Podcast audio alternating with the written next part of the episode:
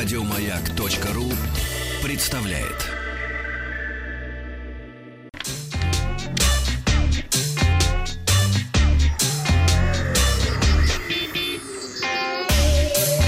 Страна транзистория. Доброе утро. Вчера в Москве прошло сразу несколько презентаций. А прямо с утра компания LG провела российскую презентацию своего флагманского смартфона LG G7 ThinQ, где приставка ThinQ указывает на модное сейчас наличие функций с использованием искусственного интеллекта. LG G7 ThinQ выполнен в безрамочном дизайне с вырезом экрана в стиле 10-го iPhone. Сейчас это тренд, сейчас почти все так делают. Правда, при желании а, вырез можно отключать.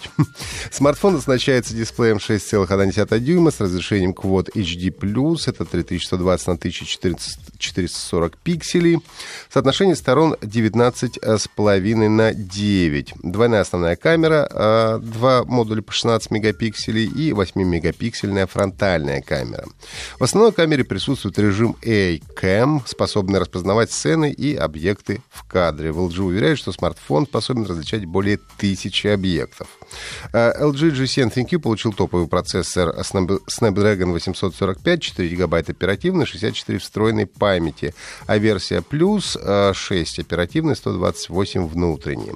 При этом оставили поддержку карт расширения microSD до 2 терабайт, за что компании отдельное спасибо. А вот аккумулятор могли, конечно, э, поставить помощнее.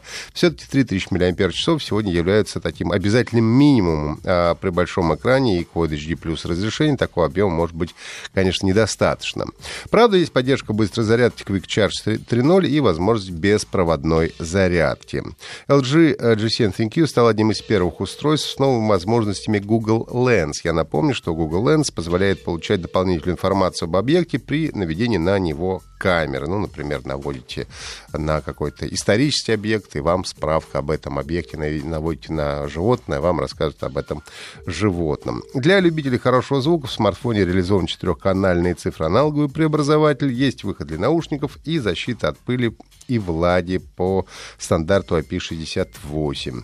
Смартфон э, LG G7 ThinQ выйдет в продажу в России по рекомендованной розничной цене 59 990 рублей.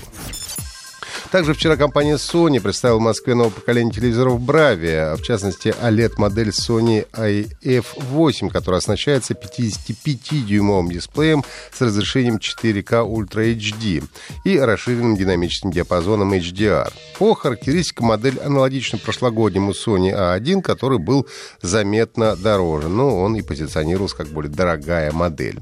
А также Sony показала 43-дюймовый XF75 с поддержкой 4К HDR, 43-дюймовый и 49-дюймовый WF8 с разрешением Full HD. Ну и, в частности, компания отметила удешевление телевизоров. Ну и все цены можно узнать э, в официальном онлайн-магазине компании.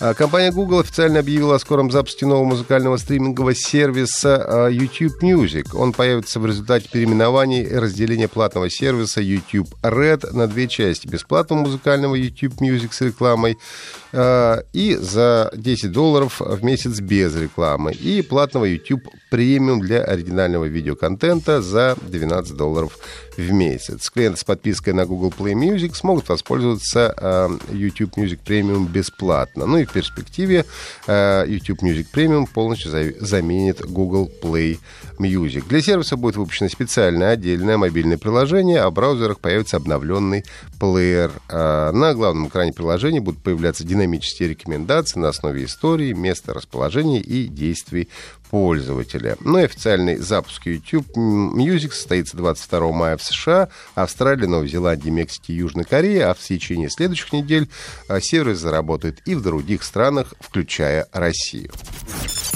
Сергей, Сергей Григорович, основатель и бессменный руководитель компании GSC Game World, опубликовал на своей страничке Facebook запись. Я официально заявляю, а, GSC Game World разрабатывает Stalker 2. Также компания запустила официальный сайт игры Stalker2.com. На нем пока что только название игры и цифры 2021, скорее всего, означающие год выхода игры. Я напомню, что Stalker — это шутер от первого лица, действие которого разворачивается в альтернативной вселенной в зоне отчуждения возле Чернобыльской АЭС. Первая игра Stalker Тень Чернобыля вышла в 2007, а последняя Stalker Азов Припяти в 2000 2009 году. Интернет-сообщество в ответ на новость разразилось большим количеством шуток и мемов, а один из западных издателей отметил, что анонсировать игру за три года до выпуска — это уже слишком. Ну и вчера была объявлена официальная дата выхода шутера Call of Duty Black Ops 4, продолжающего, наверное, самую популярную игровую франшизу. Игра была представлена во время прямой трансляции, доступной к просмотру на 10 языках, включая русский. И в прямом эфире Activision и Treyarch а, поделились огромным количеством деталей о грядущем шутере. Ну и не обошлось, конечно, без королевской битвы. На трансляции было впервые представлено затмение, новый режим в формате королевской битвы, без которой сейчас не обходится ни одна уважающая себя игра. Call of Duty Black, Black Ops 4 запланирована к выходу на PlayStation 4, Xbox One и персональных компьютерах 12 октября этого года. Игра уже доступна для предзаказа, и те, кто его оформит, получат доступ к закрытому бета-тесту. Ну, а Э, версия на персональных компьютерах э, впервые в истории будет э, доступна эксклюзивно в Battle.net онлайн-платформе Blizzard Entertainment. Это все новости высоких технологий к этому часу. Напомню, если что-то прослушали, всегда можно найти подкаст Транзистории на сайте Маяка. Еще больше подкастов на радиомаяк.ру